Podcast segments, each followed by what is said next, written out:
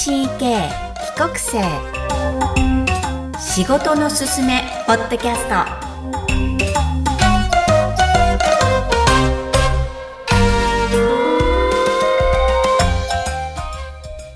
皆さんこんにちは。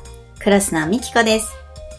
この番組は TCK 帰国生の就職や仕事を選ぶ際のヒント集としてお送りしています。元 TCK 経営者社会人10年以上の先輩に日本における仕事の選び方や思いをご紹介していきます。今日のお客様は小学校2年生からベルギーで過ごされ、そして中学校1年生からはシンガポールに渡られた元 TCK です。合計約8年間の海外生活から高校は日本、そしてモデルをされた経験のある TCK の先輩になります。ぜひエピソード、そして仕事におけるアドバイスをお聞きください。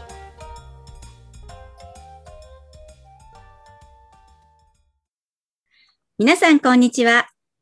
TCK 帰国生仕事のすすめポッドキャスト。今日のお客様は8人目。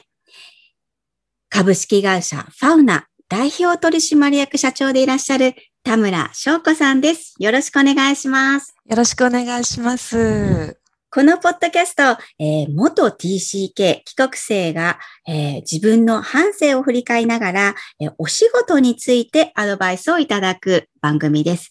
では、まず最初に簡単な自己紹介からお願いいたします。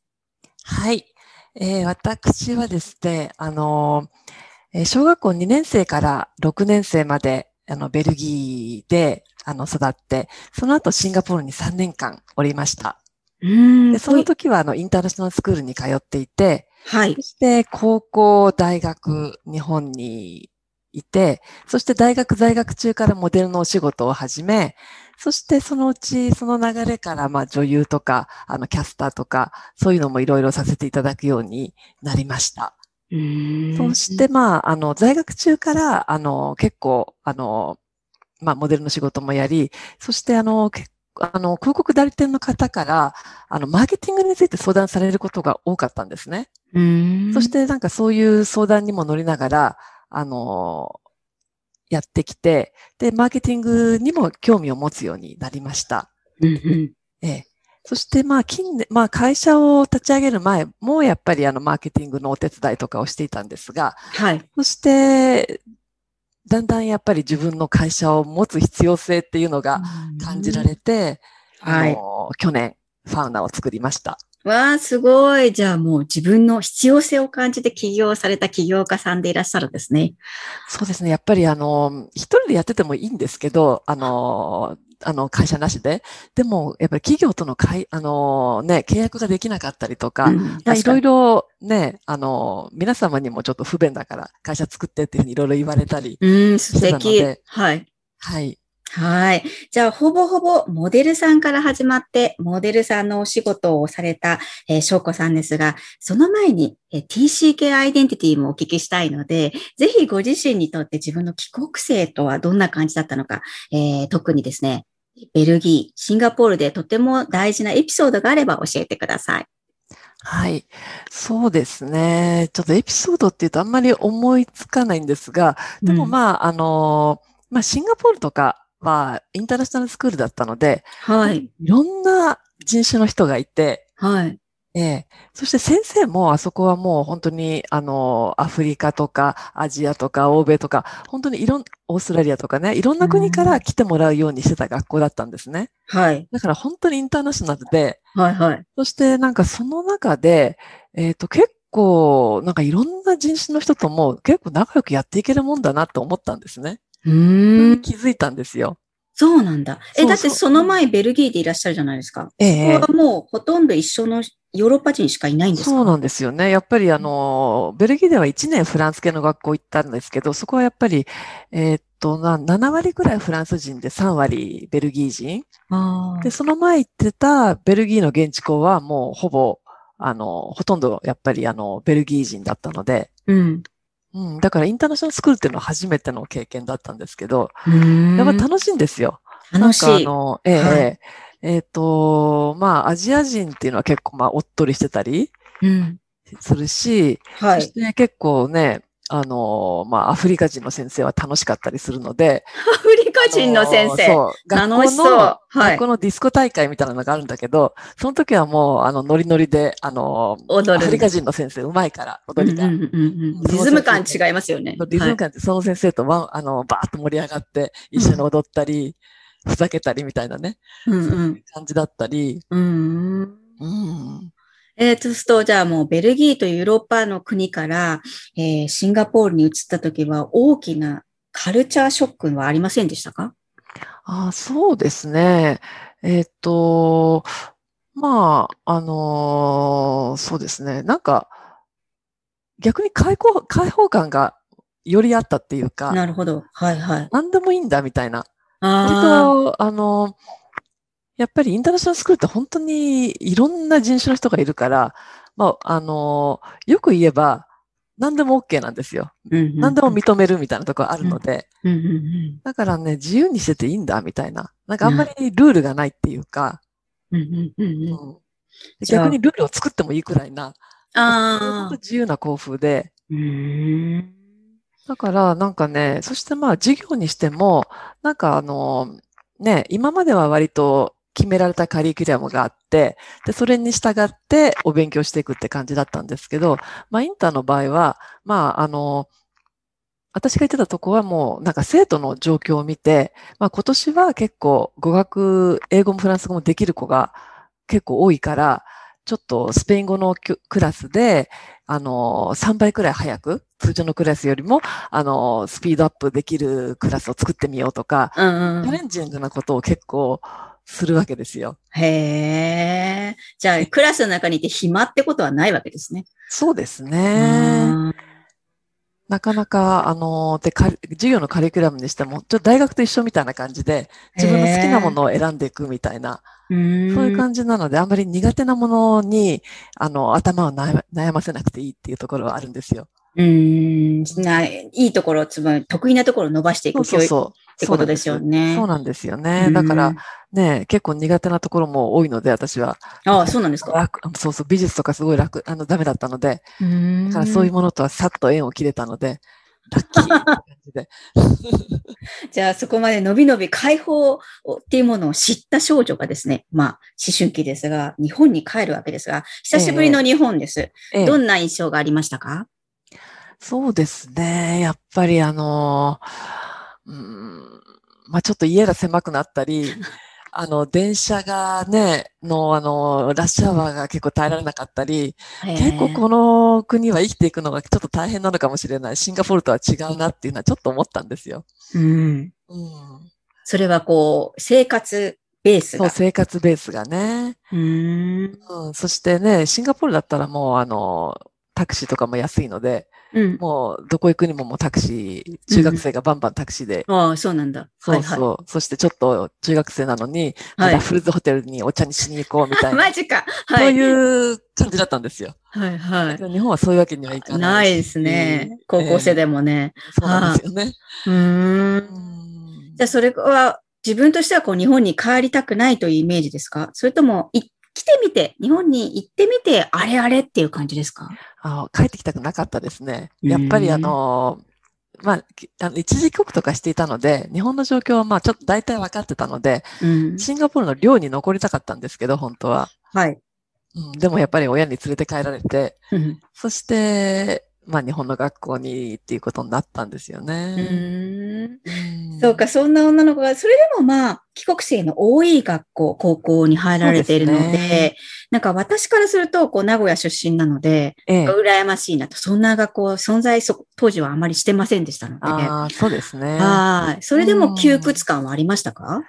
うんとね、学校の中ではね、すごい楽しかったんですね。うんうんやっぱりいろんな国の帰国生が、あの、多いので、まあはいある意味日本人のインターナショナルスクールみたいなそうですよね。あるのでね。はいそ。れでなんかあの、語学もいきなり日本語だけっていう感じではなくて、やっぱり帰国生の間で英語を喋ったり、フランス語を喋ったりっていうこともできるし、うんまあよくやったのはちゃんぽんで話す。うんうんうんあの、英語と日本語を混ぜて話すみたいなね。そんなこともできたし、うんうんうんえーそしてやっぱり感覚の似た人もやっぱり多かったので、うんあの、すごく楽でしたね。うんそして私、あの、えっ、とね、あの、高校は寮にもいたので、あ、そうなんですか？そうなんです。その寮もやっぱり楽しかったのでね、へえ。国生も多かったですし、ご両親も戻られたのに、あえてじ自分は寮。えっ、とね、あの、千葉だったんですよ、実家が。ああ。遠くて通。えなかったので、うえそれは楽しそうな選択肢ですね。え すごい楽しいですよ。はいやっぱり一緒に一回くらいはね、寮生活っていうのもいいなと思いますよね。そうですね、そうですね。ね、やっぱりあのね、その頃の友人っていうのはやっぱりね、もう兄はい弟同然なので、はいはい、そうですね。じゃあ今もお付き合いがあるってことですそうでね。すね。はい。えーそして日本の大学を選ばれて、最初に選択された仕事がモデル業ということですが、はい。ごい自身もともとモデルさんになりたかったんですか？や、全然、あの、なれるなんて思ってもいなかったんですね。うん。それが、えっ、と、あのね、高校時代に実はスカートされていて、ああ、そうなんですか。そうなんですよ。それで、でもちょっと大学、大学受験があったので、はい。はい。うんちょっと今はできないよっていう話をして、はい。大学に入ってからねっていう話をしてて、そして大学に入ってから、あの、本当に、でも大学って言っても私、あの、青学のあの、厚木だったので、ああ、そうなんだ。結構ね、やっぱり通学がきつくて、はい。5時間電車とバスの中っていう。あ、その時はもう実家から帰る、千葉から通われてるんですねでその。時はね、親があの、東京にマンションを購入して、そしてそこから通えるようにしてくれたんですけど、でもそれにしてもやっぱりちょっと遠いかった、遠かったので、きつくてあんまりはできなかったんですけどね。え、えモデル業がってことモですね。デル業が最初はね、あの、うーん1、2年はやっぱり厚木の頃は、うーん、モデル業けないので、なかななか。るほど。モデル業って最初どうやってこう自分をブラッシュアップ、習得していくもんなんですか？もうなんか周りを見ながらっていう感じですよね。もう本当わけわかんないまま、もう最初はもうオーディションに行くともうみんな落ちちゃうんですよ。最初私20本くらいずっと落ち続けて、もうやっぱちょっと向いてないんじゃないか、無理なんじゃないかとか思ったりしていて、うーん。ええで前例がないじゃないですか。親戚とか友達とか。そうなんそれをですよ。自分でどうやって学んでいくのかなって思ってるんですけど。ああ、まずね、そうですよね。やっぱりオーディションに受からないと仕事ないので、うん。だからまずはちょっとメイクとかファッションとか、うん。うん、あの、いろいろ雑誌見たり、うん。あ、の、オーディションで来てるモデルさんの真似をしてみたり、うん。まあそんな感じで、あの、やっていって、うん。そしてなんかまあ、だんだんだんだん少しずつ受かるようになってくるんですよね、オーディションも。うん、すごい。そのガッツすごいですね。だって20個落ちたらかなり自尊心ズタズタですよ。ね。そう。よっぽどやりたいと思わないと続けられないと思うんですが。あ、でもね、あのーまあ私、ちょうど学生だったので、気は楽なんですよ。うん。うん、やっぱりあのー本当に地方からモデルをやるぞっていう感じで上京してきて、あの、アパートを借りてっていう子たちは結構折れちゃうんですよね。そうだあと思いまのす。、うん、あの、いろいろやってると、あの、落ち落ちちゃうと。でも私はまあ実家もあり、大学もあり、そしてまああ、ね、あの、オーディションに行けば、まあ綺麗なモデルさん見れて、ね、あの、楽しいなくらいの、あれだったので、結構気楽に落ちてもやっていけたっていうのはありますよね。他の子よりは全然気楽だったと思います。すごい前向きな翔子さんですが、このお仕事、ご両親は反対ではなかったんですか？あまあ、もちろん大反対で、そうなんだよね。父なんてなんかね、物投げてきましたからね、怒り狂って。ああ、すごい。それをやっぱりやるんだって思われたのは、いつ頃ぐらいからですか？そうですね。やっぱり、大学卒業するときに就職をするか、それともモデル業を続けるかっていう選択肢があったんですけど、やっはい。ぱりまあ時はね、もうバブル全盛期で、うんもうファッションにしても、あの、広告にしてももうちょうど黄金期、うんもうあの、本当にクリエイターたちがもう新しいことをやろうやろうやろうみたいな、そういうすごい楽しい時代だったんですよね。はい。だからまあ私はちょっとモデルをやろうと思って、そしてもう親にもやるから、モデルやるからって言って、うんうんで親も諦めたっていう。ああ、そうなんだ。うんじゃあ逆にその時期までにやってたからこそ説得できたということですかね。ねそしてまあうん親も、あの、そんな変な仕事じゃないってことだんだん分かってきたので、で、やっぱり単純なので、親も、うんなんか最初はもう怒り狂ってたんですけど、やっぱり私がコマーシャルとか雑誌に出ると、なんかだんだんなんか嬉しくなってきたみたいかな。わいいお父さん、そんなもんです。と。へえ、じゃあまあやっぱ継続は力なりですね。続けるってことは大事なんですね。そうですね。じゃあ突然ですが、その帰国生において、例えば TCK が今からモデルをやろうとか、えーそうなった場合、帰国生は女モデルは向いてると思われますが。そうですね。モデルは向いてると思います。結構あ、そうね、なんだ。え、あのね、まあ、割と自由にチヤホヤされて、割と楽しくできるんですよ、モデルは。だけど、、俳優になるとやっぱり話は違うと思います。そうなんですよ。その差は何ですか？もうなんか俳優はね、なんていうのかな、割と上下関係厳しいし、あ、違うんですか？モデルも厳しそうだと思ってました。なるほど。モデルはね、あの、そうでもないです。うーんうん。あのー大丈夫です。結構ね、芸能界独特の世界があるので、あの、うん俳優さんは。はい。なる独ほど。特の上下関係とか、しきたりとか、いろいろね、めんどくさいです。その目に見えない線を感じながら、また察しながらするのは、もともと日本文化がわからない帰国生が、すごく難しいってことですね、そこは。難しいですね。とってもね、その、そのしきたりの中に入って、で、あの、なんか、そのしきたりを守らないよ、あの、破らないようにやっていかないととか、うんうんうん。うん、独特ですからね、本当に。ええすごいです。面白いです。そこをズバッと言っていただいてありがとうございます。なんかね、うわからない世界ですからね。そう、わかんない世界ですね。それで、うん一歩間違うと、ちょっといろいろ風当たりも強くなるので、難。しい世界ではありますね。もう一つ、キャスターをされていらっしゃったとおっしゃってましたよね。あそういうこともちょっとやりましたね。そこはどうですか？帰国生において。あそこはえ、あの、向いてると思います。うーん、それはどうし、どうしてですか？あ、それはね、あの、そうですね。あの、そうですね。まあ、えっと、いろいろ難しいのは、あれですよね。やっぱり、あの、うんまあ、お芝居の世界。まあ、映画とか、ドラマとか、舞台とか、まあ、その辺の世界はいろいろありますよね。なんか、うんいろんなしきたりとか、ちょっと難しい人間関係とか、上下関係とか。でも、あの、キャスターとか、まあ、小さい世界なのでね。のあ小さいっていうか、まあ、あの、そうなんですねスタッフもごく一部で、みたいな。ああ、なるほど。うん規模が違うっていうことなんですね。規模そうですね。あと世界観が違うんですね。そう世界観違うし、そんな古いしきたりとかそういうのもね、まあ、多少はあるのかもしれないけど、まあ、お芝居の世界ほどではないので、うーん。まあ、他の役役者さんとの絡みとか、はい。ね、あのー制作側との絡みとか、まあ、いろいろありますからね、上下関係。なるほどで。新人はやっぱ大変なんですよね。なるほど。この言葉の裏にあったすごいストーリーがありそうですが大変ですね、やっぱり。はい。モデルさんをこうずっとやっていらして、その後こうマーケティングに興味が移っていかれたと思うんですが、そのあたり教えてください。そうですね。やっぱりマーケティング、あの、いろいろ広告の仕事私すごく多かったので、ああ、自分がモデルとして自。分がモデルとして、はい。どうやったらこの商品って売れるのかなとかいろいろかん思うとこもあったし、うんあ、の、いろいろ相談されるとここともありました。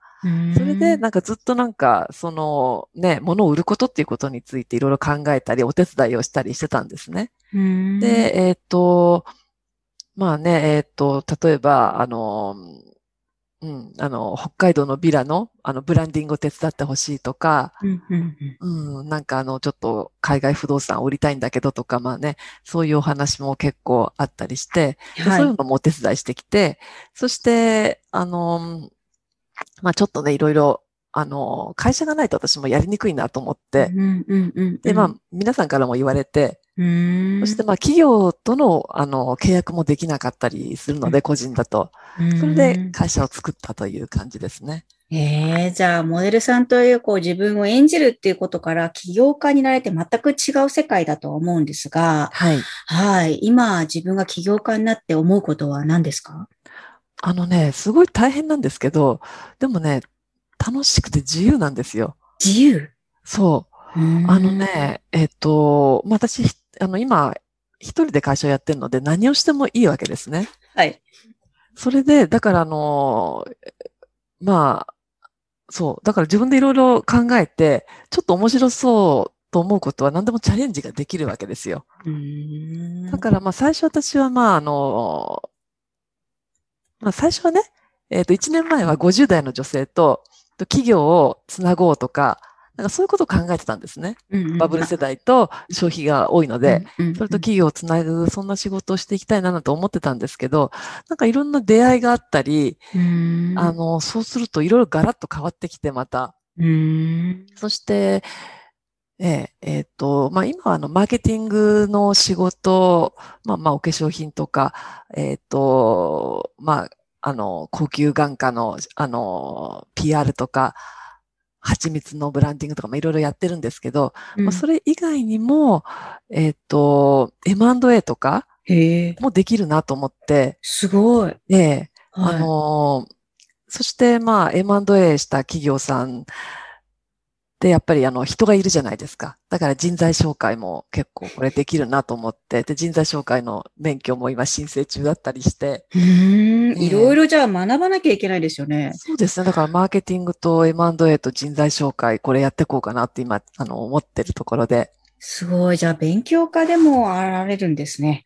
勉強家っていうかいろいろもう動くんですね。私勉強するよりも最初に動く、動く、動きながら、いろんな人に話を聞いて教えてもらいながらやってるんですけど。うん。確かに、先達はいろいろ知ってますからね。しかも凝縮して、あの、そうなんです。教えてくださるんですよね。そうなんですよ。だから、あの、それか、もう自分ではちょっとこれ難しいなと思う仕事はそういう人を引っ張ってきて一緒にやってもらえばいいだけなので、あんまり難しく考える必要ないなと思うんですよ。うん、最初私もなんか結構 M&A なんてやる予定はないんだ、やらなかったんですけど、なんかいろんな話が来て、いろいろ状況が周りからなんか整ってきちゃって、これはやるしかないなっていう感じになってきたんですよ。それで、あの、いろいろ皆さんに教えてもらいながら、ある時は人を引っ張ってきて、仕事やってもらったりみたいな。そうするとやっぱりまあ、いろいろね、できるし。つながっていくんですね。そう、つながっていくし、はい。なんかいろんなことができるんだなと思って。今一番自由かなっていう気がしますよね。素敵ですね。なんか、こう、楽しいですよ。TCK 魂にも感じるんですが、そうそういろんな人と触れたい、これ、インターと同じです、状態ですよね。そうそういろんな人がいてます。向いてます。絶対おすすめ。うん。なんかこう、自分がいるだけでこう、情報あの、翔子さんがいるだけで情報と人と縁と機会をいただいている。でもそれはきっと翔子さんが作ってらっしゃるんだと思うんですが、モデルさんをやったことによってそれが繋がってると思いますか？そうですね。それは、あ、そうね、モデルをやったっていうのはね、あの、一つめ、やっぱりメリットがあって、うん、えー、やっぱりあの、結構、いろんな人が会ってくださるっていうのはありますよね。うん、そうだよね。ね、それで、えっ、ー、と、雑誌にも取り上げてもらえたりとか、そういうメリットはすごくあります。それでも継続して事業ってやっていかないと、やっぱりインとアウトは来ないと思うんですけど。そうですね。とにかく動くことですよね。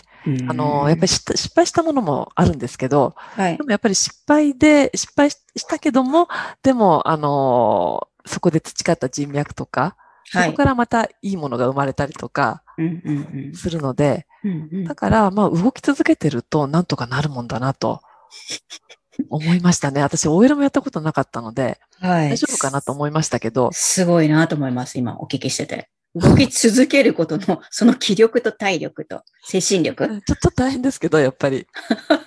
その、なんかパワーはどこから来てるんですか？まあ、面白がることですよね。なるほど。はい、うん。